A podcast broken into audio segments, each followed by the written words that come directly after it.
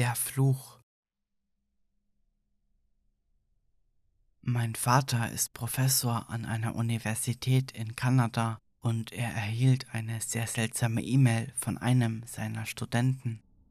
Er hat sie mir gezeigt und wir haben darüber gelacht. Aber die Dinge wurden schnell merkwürdig, als wir herausfanden, dass der Student verschwunden war. Mein Vater brachte die Sache zu den Behörden und die sagten ihm, dass auch andere die gleiche E-Mail erhalten hatten. Der Fall ist noch nicht abgeschlossen und ich weiß nicht einmal, ob ich das weitergeben darf, aber es ist wirklich unheimlich. Hoffentlich finden sie ihn. Ich hoffe, dass das nicht echt ist. Wir nannten es den Happy Birthday Hellspawn. An. Von. Betreff. Ich habe Angst. Wenn Sie das hier lesen, wissen Sie, dass ich Angst habe. Ich habe niemanden, an den ich mich wenden kann. Alles, was ich tun kann, ist zu versuchen, die Angst zu erklären, die mich jedes Jahr seit meiner Geburt verfolgt hat. Ich sehe keinen Sinn darin, dieses Familiengeheimnis zu bewahren, denn ich bin von ihnen verlassen worden. Dieses Mal bin ich allein und ich habe Angst, dass ich es nicht lebend herausschaffe. Die meiste Zeit meines Lebens konnte man sagen, dass ich eine ziemlich normale Erziehung genossen habe. Ich wurde von liebevollen Eltern aufgezogen, in der Schule zu guten Noten ermutigt bekam Hausarrest, wenn ich aus der Reihe tanzte, und als jüngstes von drei Kindern wurde ich immer von meinen älteren Geschwistern herumgeschubst. In vielerlei Hinsicht war ich wie jedes andere Kind. Meine Familie legte besonderen Wert darauf, dass ich mich auch so fühlte. Aber wir haben keineswegs ein gewöhnliches Leben geführt. Ich hatte nämlich wie jeder andere auch Geburtstag, nur war es nicht das, was andere als Feier betrachten würden. Die früheste Erinnerung, die ich an einen Geburtstag habe, ist der Vorabend meines vierten Geburtstags. Ich erinnere mich, wie ich mit meiner Familie stundenlang über die Landstraßen zu einer einsamen Hütte mitten im Nirgendwo fuhr. Als wir dort ankamen, brachte mich mein Vater mit meiner damals siebenjährigen Schwester in ein Zimmer im Keller. Er ließ uns dort mit ein paar Spielsachen zurück und sagte uns, wir sollten still sitzen und spielen, egal was wir oben hörten. Nun, frühe Erinnerungen sind eine seltsame Sache. Als Kind weiß man nicht so recht, woran man sich tatsächlich erinnert und was man sich einbildet. Als ich erwachsen wurde, hatte ich immer Schwierigkeiten mit einem bestimmten Detail dieser Nacht. Es war nicht die Tatsache, dass meine Schwester und ich in diesem Raum eingeschlossen waren, der wie eine Festung aussah, sondern die Tatsache, dass meine Eltern und mein Bruder, der damals zehn Jahre alt war, Gewehre und Waffen in der Hand hielten. Damals habe ich mir eingeredet, dass ich mir das nur einbilde, aber je älter ich wurde, desto mehr löste sich diese Illusion auf. Ich erinnere mich, dass meine Schwester und ich an jenem Morgen mit verbundenen Augen aus der Hütte geführt wurden, bevor man uns ins Auto lud. Auf der Heimfahrt war es seltsam ruhig. Meine Eltern waren erschöpft und geschlagen. Den Gesichtsausdruck meines Bruders werde ich niemals vergessen. Er war nach diesem Tag nicht mehr derselbe. Nach dieser Nacht wurde alles wieder normal. Als ich in jenem Jahr in die Vorschule kam, nahm ich wie die meisten Kinder an einer Reihe von Geburtstagsfeiern für meine Klassenkameraden teil, die alle mit Kuchen, Geschenken, Pinatas und Geschenktüten verbunden waren. Das war ein großer Unterschied zu dem, was ich am Jahrestag meiner Geburt und meiner Geschwister erlebte. Ich war ein ziemlich aufmerksames Kind als ich älter wurde, merkte ich schnell, dass etwas nicht stimmte. Als ich meine Mutter um eine Geburtstagsfeier wie die meiner Freunde bat, wies sie die Idee zurück und sagte mir, dass ich es eines Tages verstehen würde. Die folgenden Geburtstage verliefen fast genauso, nur schien meine Familie besser zu verbergen, was immer es war, das ich an dem vorangegangenen Geburtstag zu sehen glaubte. Vielleicht, weil sie merkten, dass ich in diesem Alter begann, Informationen zu speichern. Der Keller, den ich früher als befestigt in Erinnerung hatte, war jetzt voller Farbe und sah aus wie ein Spielzimmer mit acht verschiedenen Schlössern an der Tür. In Anbetracht dieser Tatsache nahm ich immer an, dass meine Familie im oberen Stockwerk eine Erwachsenenfeier abhielt. Eine Feier, die für mich und meine Schwester zu erwachsen war. Die Geräusche, die ich durch die Decke schallen hörte, vermittelten den Eindruck von lautem und rüpelhaftem Verhalten. Ich erinnere mich, dass ich dem Getümmel zuhörte und mich fragte, was da wohl vor sich ging. Ich stellte mir vor, dass es sich bei den widerhallenden Knallgeräuschen außerhalb der Kellerwände um Feuerwerkskörper handelte und dass die lauten Schreie zu der aufgeregten Großfamilie gehörte, die ich nie kennengelernt hatte. Mein junges und arrogantes Ich bildete sich ein, dass es eine Feier zu meinen Ehren war an meinem siebten Geburtstag nahm ich mein Vater wie immer mit in den Keller, nur war ich dieses Mal allein. Meine Schwester, die in diesem Jahr zehn Jahre alt wurde, war endlich alt genug, um an der Feier teilzunehmen, wie ich annahm. Auf der Heimfahrt an diesem Morgen veränderte sich etwas an meiner Schwester. Ihr Gesichtsausdruck war ähnlich wie der meines Bruders an dem Morgen nach meinem vierten Geburtstag. Auch sie war nicht mehr dieselbe. Ich habe mich immer gefragt, was sich verändert hat. Meine Geschwister nahmen mir das fast übel. Sie ignorierten mich und hielten Abstand. Trotz all des angespannten Schweigens war sie sehr beschützend mir gegenüber und ich wusste nicht warum. Irgendwann in jenem Jahr, als ich nach der Schule an der Bushaltestelle auf meine Geschwister wartete, geschah etwas Seltsames.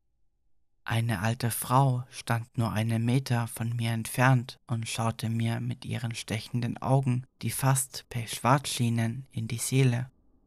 Die Art, wie sich ihre Haut um ihre Knochen legte, war ungewöhnlich.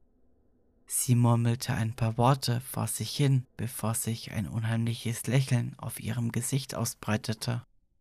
Ich würde lügen, wenn ich sagen würde, dass ich nicht erschüttert war. Als mein Bruder ankam, zog er mich hinter seinen Rücken, während meine Schwester der alten Dame mit ihrem eigenen, durchdringenden Blick abwertend entgegentrat. Sie sagten kein Wort zu ihr, aber als mein Bruder mich wegzog, schaute ich zu der alten Dame zurück und las von ihren Lippen, wir sehen uns bald wieder. Ich möchte nicht den Eindruck erwecken, dass meine Familie und ich keine schöne Zeit oder lustige Erinnerungen hatten, denn das hatten wir. Doch je näher mein Geburtstag rückte, desto mehr spürte ich eine angespannte Ungewissheit am Esstisch. Ich wusste, dass etwas im Gange war, mein Vater ging mit meinem Bruder und meiner Schwester stundenlang irgendwo hin, während meine Mutter und ich zu Hause blieben. Ich wurde über etwas im Unklaren gelassen, so viel wusste ich. Erst ein paar Monate vor meinem zehnten Geburtstag wurde mir klar, dass ich bald die Wahrheit erfahren würde. Immerhin schien das zehnte Lebensjahr der Grund zu sein, warum man aus dem Hüttenkeller herauskam. Drei Monate vor meinem zehnten Geburtstag setzten sich meine Mutter und mein Vater mit mir an den Tisch, um mir endlich die Wahrheit zu sagen.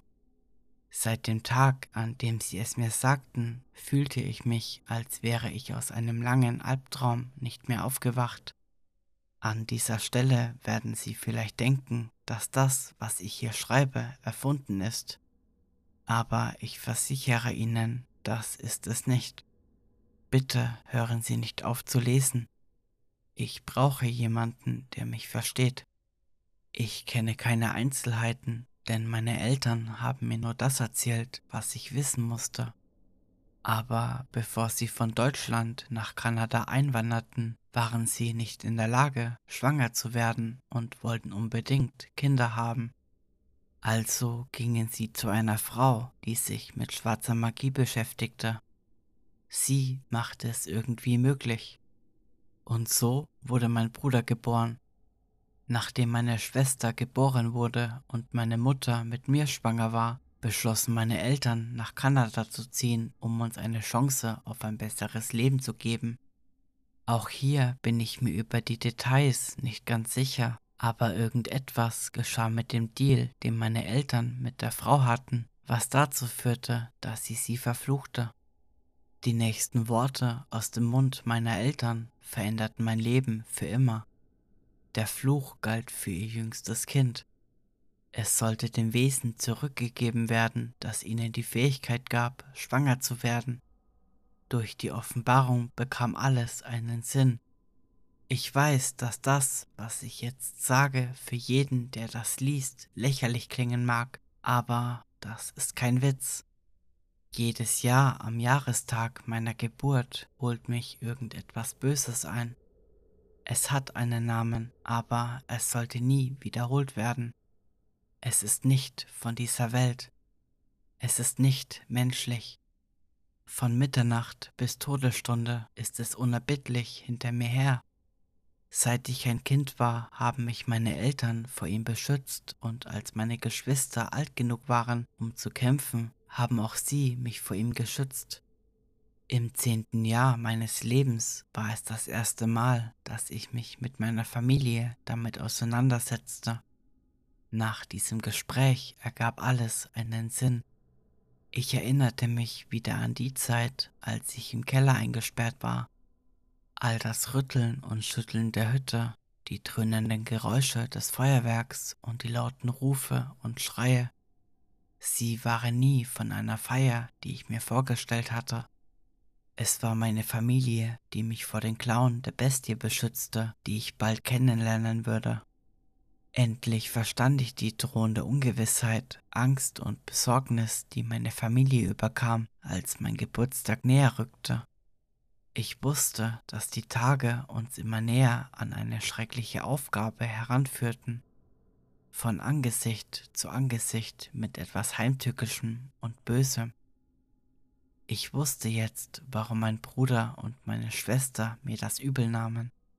Sie waren Kinder und wurden gezwungen, sich dem schwarzen Mann zu stellen, um ihren kleinen Bruder zu beschützen. Ich fand heraus, dass die geheimnisvollen Ausflüge, auf die mein Vater meine Geschwister mitnahm, zu einem Schießstand in der Nähe unserer Hütte führten. Ich schloss mich ihnen ein paar Wochen vor meinem Geburtstag an ich hatte noch nie ein Gewehr in der Hand gehabt. Mein Vater sorgte dafür, dass ich wenigstens gerade ausschließen konnte. Er sagte nie viel, während er uns beibrachte, wie man ein Gewehr nachlädt und auf die Visierung zielt. Aber am letzten Tag auf dem Schießstand sagte er mir etwas, das ich nie vergessen werde. Er sagte, man könne es aufhalten, aber man könne es nicht töten. Jedes Mal, wenn man es zur Strecke brachte, kam es stärker zurück.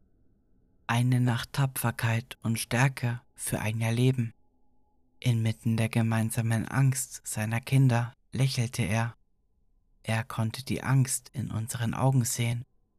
Seine Kinder standen da mit Gewehren, die größer waren als sie selbst. Das brachte ihn für einen Moment zum Lachen. Ich vermisse ihn sehr. Als ich das erste Mal mit der Kreatur konfrontiert wurde, überlegten meine Eltern, mich wieder in den Keller zu sperren, um mich zu schützen. Ich sagte ihnen, dass ich nur noch mehr Angst hätte, wenn ich allein wäre und wüsste, dass etwas hinter mir her ist. Zum ersten Mal in meinem Leben erlebte ich, wie es war, nicht im Keller der Hütte eingesperrt zu sein.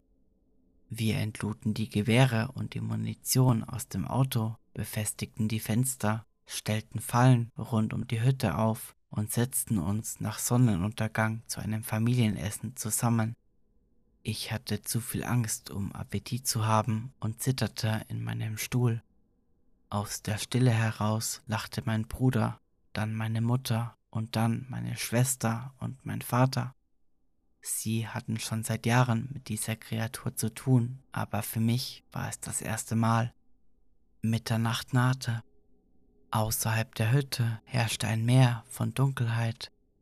Meilenweit nichts als Bäume. Wir saßen schweigend da und beobachteten das Flackern der Flammen im Kamin. Ich stellte die Frage, die mich verfolgte, seit ich die Wahrheit erfahren hatte. Was passiert, wenn es mich erwischt? Meine Eltern versicherten mir, dass das nicht passieren würde, aber das war keine Antwort.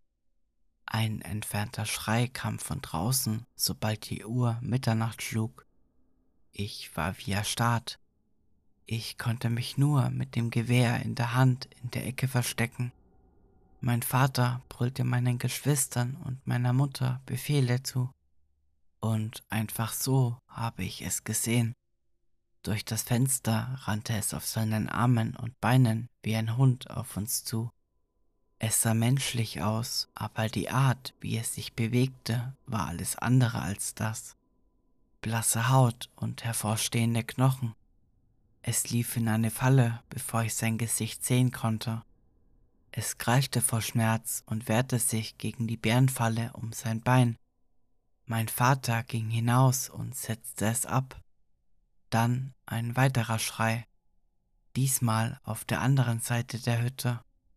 Mein Vater rannte wieder hinein. Jedes Mitglied meiner Familie hatte ein Fenster abgedeckt. Ich war der Einzige, der feige auf dem Boden weinte. Ich konnte nicht glauben, dass das alles real war. Stundenlang griff die Kreatur an, kam aus dem Boden, nachdem jede vorherige Version von ihr Kugel für Kugel niedergestreckt worden war. Nach ein paar Stunden war es still. Ich ging zum Fenster und da hat es mich gepackt. Es sprang durch das Fenster und zog mich so schnell an den Beinen, dass ich mit dem Kopf auf den Boden aufschlug. Zu meiner Überraschung wachte ich am nächsten Tag im Krankenhaus auf. Ich sah, wie meine Eltern die Krankenschwester über den Fahrradunfall, bei dem ich eine Gehirnerschütterung erlitten hatte, tadellos belogen. In diesem Moment war ich fest davon überzeugt, dass das alles nur ein Traum gewesen war. Meine Eltern waren enttäuscht. Es gelang ihnen, die Kreatur zu töten, bevor sie mich wegzerren konnte, aber es war zu knapp. Für den Rest des Jahres nahm ich mein Vater jedes Wochenende mit auf den Skistand. Als mein elfter Geburtstag näher rückte, beschlossen sie, dass es zu riskant sei, mich an ihrer Seite kämpfen zu lassen. Also ging ich wieder in den Keller, nur dieses Mal unter Medikamenten, damit ich die Nacht durchschlafen konnte und nicht in den Klauen des Wesens, das mich jagte, aufwachte. Ich fragte immer nach der Kreatur, was es war, woher es kam. Alles, was ich wusste, war, dass es nicht von dieser Welt stammte. Ich fand heraus, dass es die Gestalt anderer annehmen konnte, um sich mir im Laufe des Jahres zu nähern, aber nur während der vier Stunden an meinem Geburtstag von Mitternacht bis zur Todesstunde konnte es mich tatsächlich holen. Das ist einer der Gründe, warum meine Eltern eine Hütte gebaut haben, die meilenweit von jeder Bevölkerung entfernt ist. So konnten nur wir gegen die Kreatur kämpfen, ohne dass jemand verletzt werden konnte oder im Weg war. Das zweite Mal, dass ich der Kreatur gegenüberstand, war an meinem 16. Geburtstag. Ich war nicht länger ein wimmernder Feigling. Ich überzeugte meine Eltern davon, dass ich meinen eigenen Weg gehen konnte, meinen eigenen Kampf zu führen. Das tat ich dann auch. Es sah nicht mehr so aus wie vorher. Die Kreatur hatte sich verändert. Sie war größer, stärker. Sie ging nicht mehr so leicht zu Boden.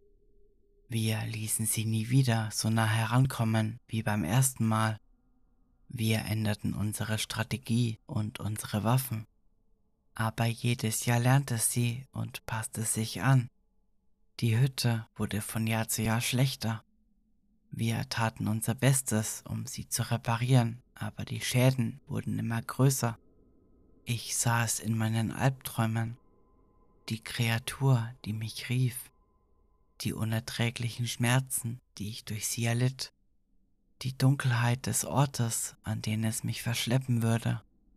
Das ganze Jahr über sah ich Menschen, die mich in der Ferne anstarrten. Ihre Haut hing ihnen von den Knochen, gerade menschlich genug, um nicht aufzufallen. Ich wusste, dass es diese Kreatur war. Ich gewöhnte mich an sie. Je älter ich wurde, desto mehr spürte ich, dass sie mich wollte. Jedes Mal, wenn wir es bekämpften, kam es näher und näher. Vor zwei Jahren starb mein Vater an Prostatakrebs, vier Monate vor meinem Geburtstag. Er starb umgeben von uns allen. Er ließ jeden von ihnen versprechen, mich zu beschützen. Ich habe das gehasst, aber ich habe sie gebraucht. In jenem Jahr bekämpften wir die Kreatur, nur wir vier. Es kam nahe genug heran, dass ich seine toten, blassen Augen sehen konnte. Seit dem Tod meines Vaters hat sich die geistige Gesundheit meiner Mutter verschlechtert. Mein Bruder gründete eine Familie und sagte mir, dass er nicht mehr da sein könne, um mich zu beschützen. Letztes Jahr fuhren nur meine Schwester und ich zu der Hütte hoch. Das war die längste Nacht unseres Lebens. Wir mussten alles tun, um die Kreatur fernzuhalten, und selbst dann kam sie noch nahe genug heran, um sie zu kratzen. Am nächsten Morgen brachte ich sie ins Krankenhaus und erzählte den Ärzten, wie es sei im Wald gewandert und ein Tier hätte uns angegriffen. Sie glaubten uns. Ich saß neben ihr, während sie sich erholte. Als sie aufwachte, sagte sie mir, dass sie es nicht mehr tun könne. Sie wollte reisen und an neuen Orten leben, sich schließlich niederlassen und eine Familie gründen. Ich verstand das ich hatte Angst, aber ich versicherte ihr, dass ich auch allein zurechtkommen würde. Ich konnte die Schuld in ihren Augen sehen, als sie das Versprechen brach, das sie meinem Vater gegeben hatte. Ein Schuldgefühl, das in den Augen meines Bruders fehlte, als er mir sagte, dass er mir nicht mehr helfen könne. Ich hasse mich dafür, was ich meiner Familie angetan habe. Dieser Fluch, der mich verfolgt, hat ihnen nichts als Schmerz und Angst gebracht. Ich will, dass es aufhört, aber ich weiß nicht, wie ich es verhindern kann. Ich bin so wütend auf meinen Bruder und meine Schwester, weil sie mich im Stich gelassen haben, aber ich mache ihnen keine Vorwürfe. Ich besuche meine Mutter von Zeit zu Zeit, um zu sehen, wie es ihr geht. Mein Bruder redet nicht mehr mit mir, meine Schwester reagiert kaum auf meine Anrufe. Ich habe zu viel Angst, Freunde zu finden oder mir eine Partnerin zu suchen, weil ich sie nicht mit hineinziehen will. Ich schreibe dies, während ich allein in der Kabine sitze. In ein paar Stunden habe ich Geburtstag. Ich werde 21 und ich habe Angst.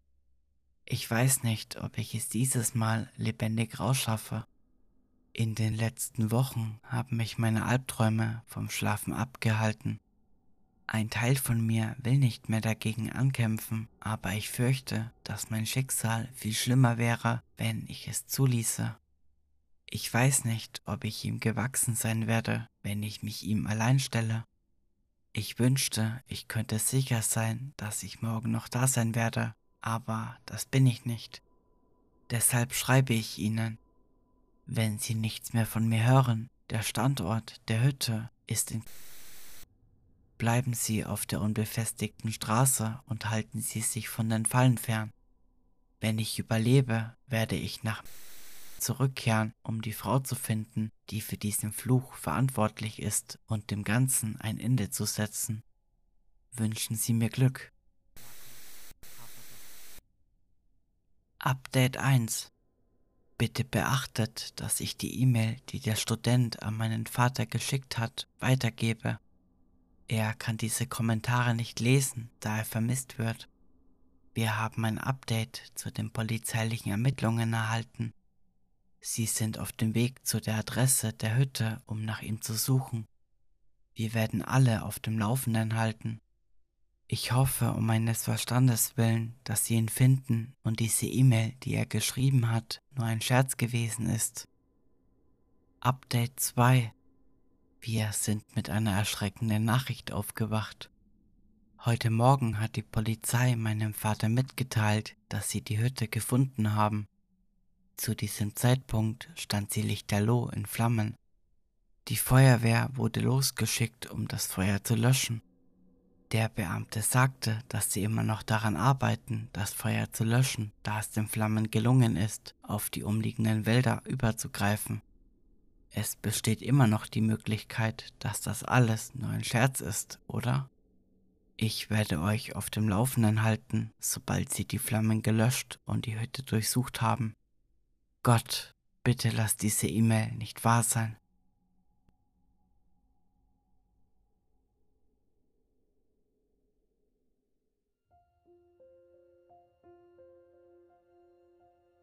Wenn euch diese Geschichte gefallen hat, würde ich mich sehr über eine positive Bewertung bei eurem Podcast-Anbieter des Vertrauens freuen. Wenn ihr diesen Podcast unterstützen wollt, könnt ihr das gerne auf Kofi tun. Und wenn ihr Fragen, Anregungen oder Wünsche für die nächste Folge habt, könnt ihr mir gerne eine Nachricht auf Instagram schreiben. Ihr könnt mir natürlich auch gerne einen Kommentar unter der Folge dalassen. Alle Links findet ihr in der Folgenbeschreibung. Vielen Dank fürs Zuhören und bis zur nächsten Folge.